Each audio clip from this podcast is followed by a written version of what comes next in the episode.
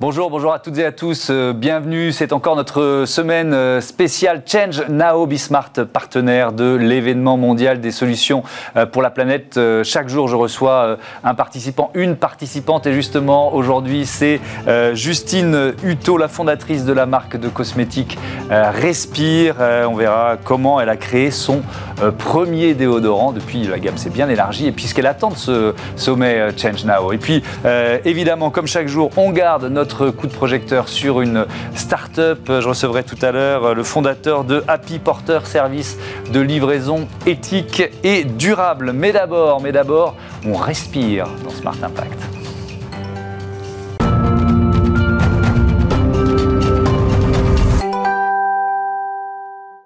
Bonjour Justine Hutto, bienvenue. Bonjour Thomas, merci. Euh, ravi de vous accueillir. Vous êtes donc la cofondatrice de euh, Respire, marque de cosmétiques euh, naturels et responsables. Tiens, vous aviez déjà participé à, Change Now? Alors, non pas en tant qu'intervenante, mais en tant que, comment on dit invitée, Auditrice, invitée. Voilà, je, me, baladais. Alors, c'était l'année dernière au Grand Palais mmh. et c'était canon. J'ai été impressionnée par. Bah, l'ampleur de cet événement et surtout le nombre de projets innovants, pour la planète et de passionnés euh, bah, de l'environnement qui étaient présents sur place. Et j'ai adoré. Donc, quand Change Now m'a contacté pour me proposer de participer cette année, mhm. ça a été un grand oui directement. Et vous participez à un débat sur les cosmétiques, évidemment C'est ça. Donc, c'est demain, samedi, à 14h, mhm. euh, où je parlerai autour de la cosmétique durable, autour de Respire, comment on a créé cette marque Respire à la fois avec notre communauté, mais dans le but d'avoir un impact, que ce soit sur la santé et également sur l'environnement. Mhm. Alors, justement, cette marque, euh, il faut raconter l'histoire. Pourquoi vous avez décidé de de, la créer, ça part de, ça part d'une expérience personnelle, c'est ça? C'est ça, ça part de mon histoire. Mhm. Euh, donc moi j'ai 27 ans, je suis une passionnée de sport, d'aventure, de course à pied. Euh, de, voilà, j'ai couru des marathons, des ultra trails. Combien de marathons à votre actif? J'en ai fait deux. Ah, moi j'en ai fait trois. Ah, je suis de Florence et de San Francisco. Joli, c'est pas mal. Ah, pas mal. J'espère bientôt le troisième, faut qu'il réouvre là. Mais donc passionnée de sport, de course à pied, et en fait c'est vraiment là que j'ai réalisé, donc c'était il y a 4-5 ans, j'ai réalisé la puissance du corps humain en fait. On mhm. se fixe des objectifs des défis, et puis notre corps est capable de nous porter super loin. Mais c'est aussi à ce moment-là que j'ai réalisé que notre corps, bah, on n'en a qu'un pour toute la vie, puisque on m'a détecté une tumeur bénigne à la poitrine. Et alors c'était bénin, mais ça a quand même été un électrochoc, puisque ça n'arrive pas qu'aux autres. Et c'est là que je me suis dit, j'ai envie de remettre un peu euh, ma vie en question, mon hygiène de vie, tout ce que je consomme au quotidien, ce que je fais au quotidien, euh, le rythme que j'ai de sommeil, de sport, enfin voilà, le mmh. bon équilibre. Et bien sûr, je me suis intéressée aux cosmétiques, aux produits d'hygiène. Et comme ma tumeur était juste sous l'aisselle droite, bah, je me suis mise à regarder plus près les déodorants. Et en fait, les déodorants, on voit que c'est un produit qui est assez, euh, assez controversé, assez tabou. D'ailleurs, tout le monde ne parle pas de déodorants euh, en discussion entre mmh. amis. Euh, les déodorants, ils viennent pas tout le temps sur la table. mais surtout. pas le premier thème, oui. Ouais, c'est pas le premier thème. Mmh. Mais j'ai surtout réalisé qu'en fait, c'est un produit qui est controversé, qui est pas très bien compris, qui a à la fois des antitranspirants qui détiennent des ingrédients comme l'aluminium, qui est controversé mmh. aujourd'hui. Et donc, je me suis dit, j'ai envie, en fait, de créer une marque qui puisse offrir des produits d'hygiène et de soins qui soient clean, qui soient super sains pour le corps, sans aucun ingrédient controversés, qui soient naturels et qui, soient efficaces et dans lesquels les consommateurs pourraient avoir confiance. Et je me suis dit, au-delà de ça aussi, créer une marque en fait qui inspire, qui inspire nos consommateurs au quotidien mmh. à, à tirer le meilleur de leur corps, à se lancer des objectifs, des défis et surtout à prendre soin. Mais vous n'êtes pas scientifique je ne suis pas scientifique. Alors comment vous avez fait? Vous êtes entouré, bien entouré, j'imagine? Je me suis très bien entourée. Ça a été la clé dès le début Déjà, je suis pas seule dans cette aventure, je suis cofondatrice, c'est ce qu'on disait. Mmh. Donc j'ai Thomas, mon associé, qui s'appelle Thomas, très beau. C'est déjà un bon début.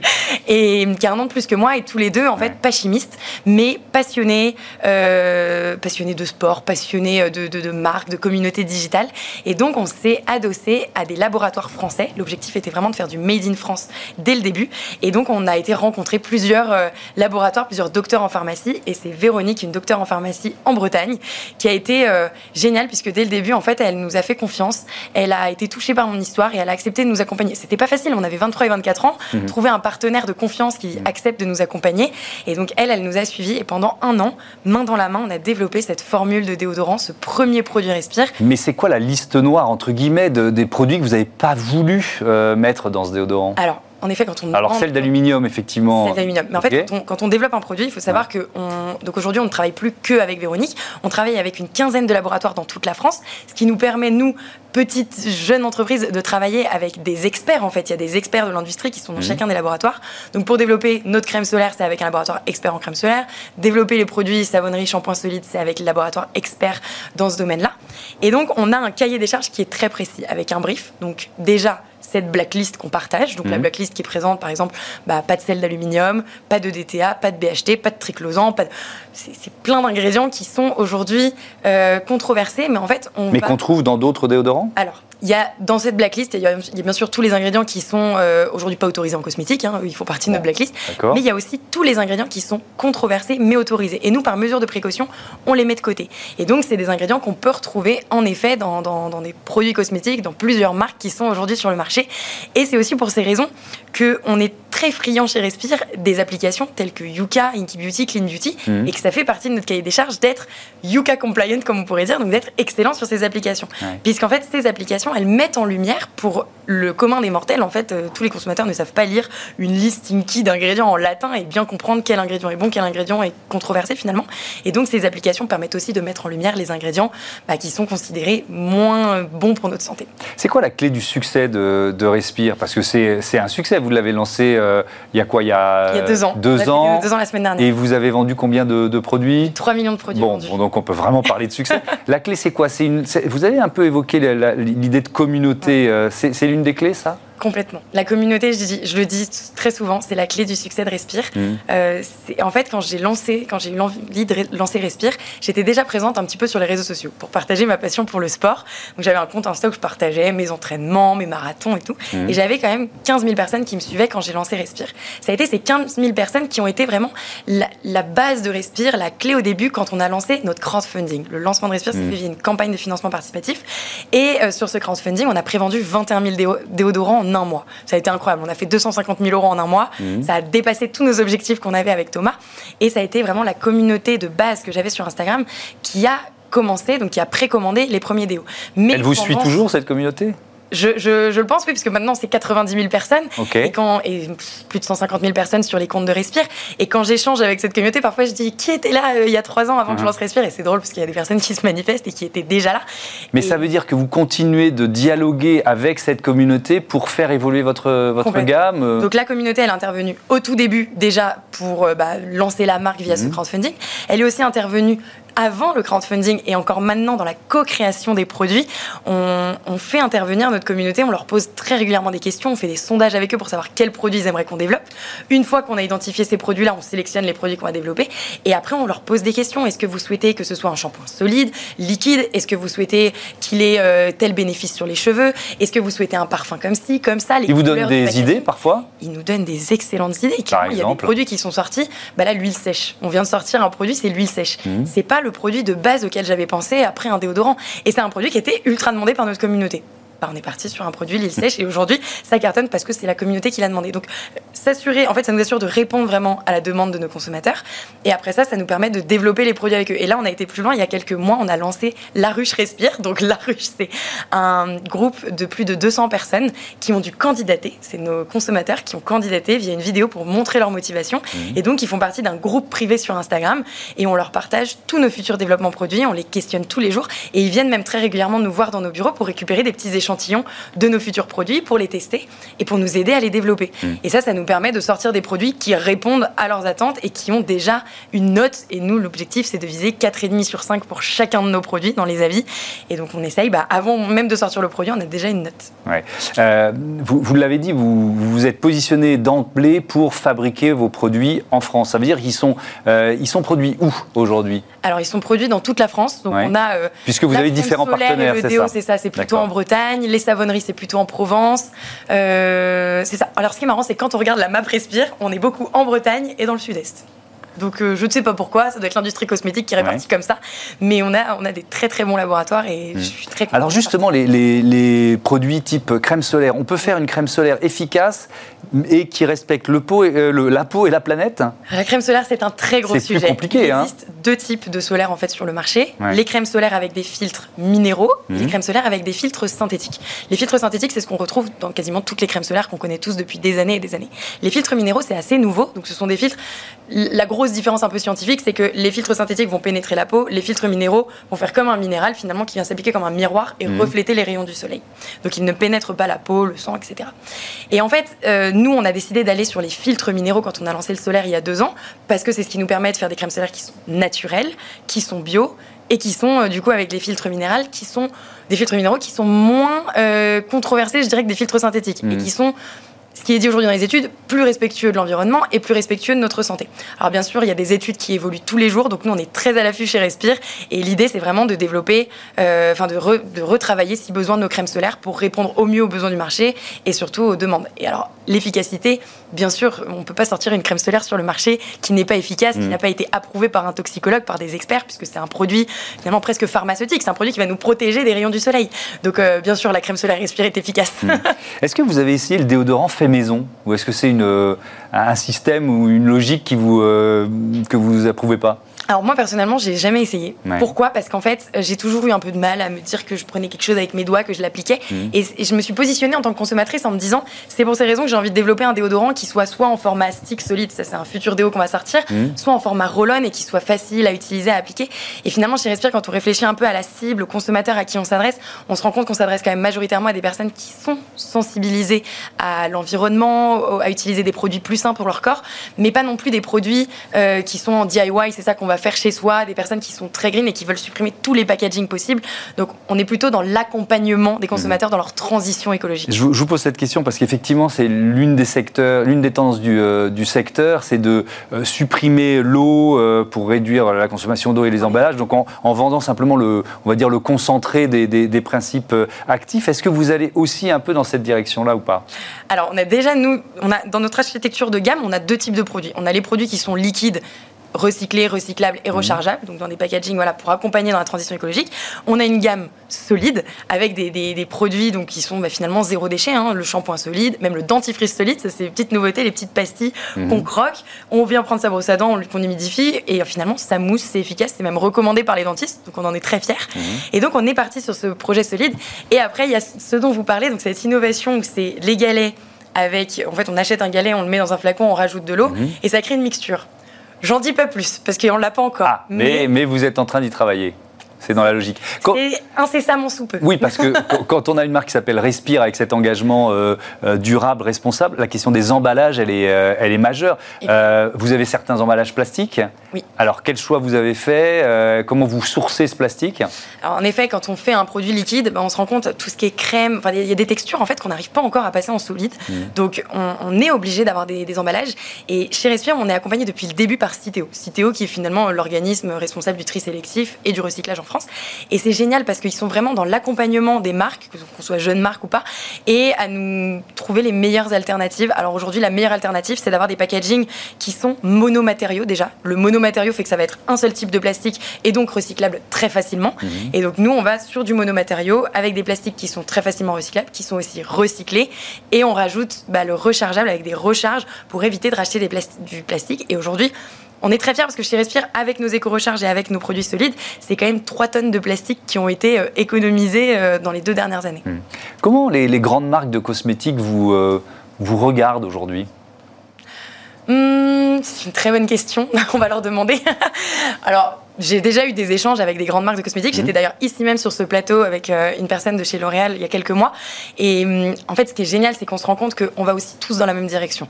Qu'aujourd'hui, euh, nous, on est une jeune marque, on a été très vite, euh, on, a beaucoup plus de flexibilité et d'agilité que les grandes marques. Je pense que sortir un produit va beaucoup plus vite que dans des grandes structures. Mais on a tous envie quand même de faire mieux, d'avoir des produits qui sont plus sains, des produits qui sont bah, plus respectueux de l'environnement. Et, et c'est une très bonne chose. Et j'ai vu récemment L'Oréal qui a sorti sorti aussi des shampoings solides. Et je suis très heureuse de voir que sur le marché, bah, plus on va être à communiquer sur du shampoing solide, plus les consommateurs vont être aptes à passer. Oui, c'est ça. Vous les voyez bouger sous la pression des consommateurs, évidemment, mais aussi de jeunes marques comme vous. Il y a des, oui, il y a de grandes chances. En écoutant des interviews, je me rends compte que les jeunes marques comme nous, on a aussi un impact sur, euh, sur les grands groupes. Euh, il y a eu des, des touches, vous pourriez être acheté par un, par un grand groupe? C'est une question en effet qu'on me pose assez régulièrement. Que vous devez vous poser avec votre, votre associé aussi. On se pose en effet. Alors oui, on est approché. Euh, clairement, je ne vais pas nous en cacher. Aujourd'hui, on est rentable chez Respire. On en est très fiers. On s'autofinance euh, depuis le début. Et voilà, on je vais dire qu'on n'est pas fermé parce qu'il faut jamais dire jamais, mhm. mais aujourd'hui c'est clairement pas dans nos, dans nos, dans nos objectifs principaux. C'est pas dans vos objectifs, donc il n'y a pas non plus de, de, levée de fonds euh, prévue, parce que ça c'est aussi, euh, c'est aussi une, une option que vous pourriez En effet, beaucoup de marques aujourd'hui bah, lèvent des fonds très rapidement. Nous, pas à court terme, on avait fait un tout petit peu de love money au tout début de Respire, et puis ce crowdfunding qui avait été exceptionnel pour notre financement. Euh, donc pas à court terme, mais ça pourrait arriver parce qu'il faut aussi être capable bah, de suivre l'hyper-croissance. oui, alors vous le dites, vous êtes rentable aujourd'hui donc Respire, c'est quel chiffre d'affaires? Combien de salariés par exemple Alors on communique pas sur le chiffre d'affaires. Ce que je peux dire, c'est donc 3 millions de produits vendus. On a fait x3 euh, entre l'année 1 et l'année 2. Et ça continue dans cette croissance. Et hum, on est 26 salariés chez Respire. Et vous, et vous embauchez aujourd'hui? Euh, Oui, puisqu'on est en train en plus de faire un peu une réorganisation, de restructurer. En fait, on a donc dans notre distribution, on distribue en online, donc sur notre site internet, et on distribue aussi en magasin physique, donc Monoprix, Sephora, mhm. les pharmacies. C'est des canaux qui sont assez complémentaires. Et notre site internet aujourd'hui, on est en train d'accélérer dessus sur le digital. D'ailleurs, avec euh, l'année euh, qu'on a eue avec la crise sanitaire, on se rend compte qu'il y a une vraie prise de conscience et que de plus en plus de consommateurs sont prêts à commander en ligne. Tous les magasins étaient fermés. Donc, euh, on va pas mal se structurer dans ce, dans ce secteur-là. Mmh. Euh, quand, quand, on parle de clean, de clean beauty, euh, c'est vrai qu'en préparant l'émission, j'ai vu que vous étiez quasiment toujours associé à ce terme-là, euh, le clean beauty. Qu'est-ce que ça vous inspire, ça?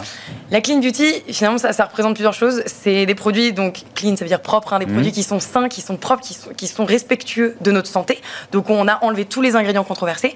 Et puis, c'est aussi des produits qui sont respectueux de notre planète, de notre environnement. Donc, en fait, le clean, c'est vraiment ces deux choses-là. Mhm. Est-ce que, euh, est-ce que certains s'en réclament sans... alors qu'ils ne devraient pas de cette hmm, appellation? Oui, alors le greenwashing, c'est quelque chose qui existe. Hein. Le greenwashing, on en entend beaucoup parler. C'est quelque chose qui existe dans des packaging qui sortent parfois sur le marché, qui sont soi-disant tout en carton. Puis quand on creuse un peu à l'intérieur, il y a du plastique. Et c'est vraiment euh, des choses. Nous, on a envie de se dire chez Respire qu'on est dans l'éducation des consommateurs. Il y a un exemple tout bête. On a lancé notre gel douche récemment euh, qui est rechargeable. Et cet éco-recharge, c'est un bidon d'un litre en plastique recyclé. Et en fait, ça n'a pas l'image d'une éco-recharge. Normalement, c'est un peu un deuil pack. Vous voyez un peu comme une pomme pote là. Et en fait, le deuil pack, pourquoi on n'a pas décidé d'aller là-dessus? C'est parce que ce n'est pas recyclable, parce que ce n'est pas monomatériau. Il y a de l'aluminium dedans. Enfin, en tout cas, c'était il y a quelques mois. Mhm. Donc on attend, on attend que l'industrie bouge et que le deuil pack existe en monomatériaux et que ce soit le plus éco-responsable. Donc c'est vrai que nous, on va beaucoup voir Citeo pour comprendre et pour essayer d'éduquer les consommateurs sur pourquoi ce choix-là et pas celui-ci. Et il y a d'autres marques euh, bah, qui font pas spécialement cette éducation. Est-ce qu'il y a trop de labels? Euh, je dirais pas Au point que les consommateurs s'y perdent parfois. Alors oui, au point que les consommateurs s'y perdent, ça c'est sûr. Au point que nous, même en tant que marque, parfois on se dit sur lequel. J'imagine que votre communauté, elle, vous informe aussi de ça, ou elle s'inquiète aussi de ça. Complètement, et se pose des questions. Et ce mmh. qui est incroyable, c'est qu'au tout début de Respire, on s'est rendu compte qu'en fait, euh, ils n'avaient pas spécialement besoin de label. Ils nous faisaient confiance, ils nous disaient mais non, on n'a pas besoin de label, euh, voilà, faites comme vous pouvez. Et aujourd'hui, maintenant que Respire a grandi, on essaye d'avoir des labels. Donc là, on est déjà certifié Vegan Society, donc tous nos produits sont vegan. C'est une certification qu'on a eu il y a quelques mois donc on en est très fiers. Et on a aussi le label bio aujourd'hui pour 40% de notre gamme, et là, d'ici la fin de l'année, ce sera 60% de notre gamme. Et en fait, on se rend compte que c'est quelque chose en plus. Si on peut se le permettre, si mhm. toutes nos formules sont certifiables bio, bah, autant avoir la certification. C'est juste que c'est des processus qui sont assez complexes et qu'au tout début de Respire, bah, on n'avait pas spécialement les moyens en tant que jeune marque, mais aujourd'hui, on peut se le permettre. Bon, avec tout ça, vous avez encore le temps de participer à des marathons, de, de, courir, de faire de l'ultra-trail oui. oui. je pars euh, bah, sur un ultra-trail en septembre à nouveau, donc un 120 km dans le désert en autosuffisance alimentaire avec mes parents, ma sœur. Euh, ça va être incroyable. J'ai vraiment hâte. Et peut-être, euh, enfin, c'est pas peut-être, c'est sûr, en fait, participation à une des courses de l'UTMB, donc l'Ultra Trail du Mont Blanc. Je vais faire la MCC, c'est 42 km au mois d'août. Donc là, je suis en entraînement, là. Faut trouver le temps de s'entraîner. Merci beaucoup, euh, Justine Hutto. Bravo à, vous pour ce succès avec Respire. évidemment, on peut vous souhaiter bon vent et bon change now. Allez, on passe à Smart Ideas tout de suite. Smart Ideas avec BNP Paribas. Découvrez des entreprises à impact positif.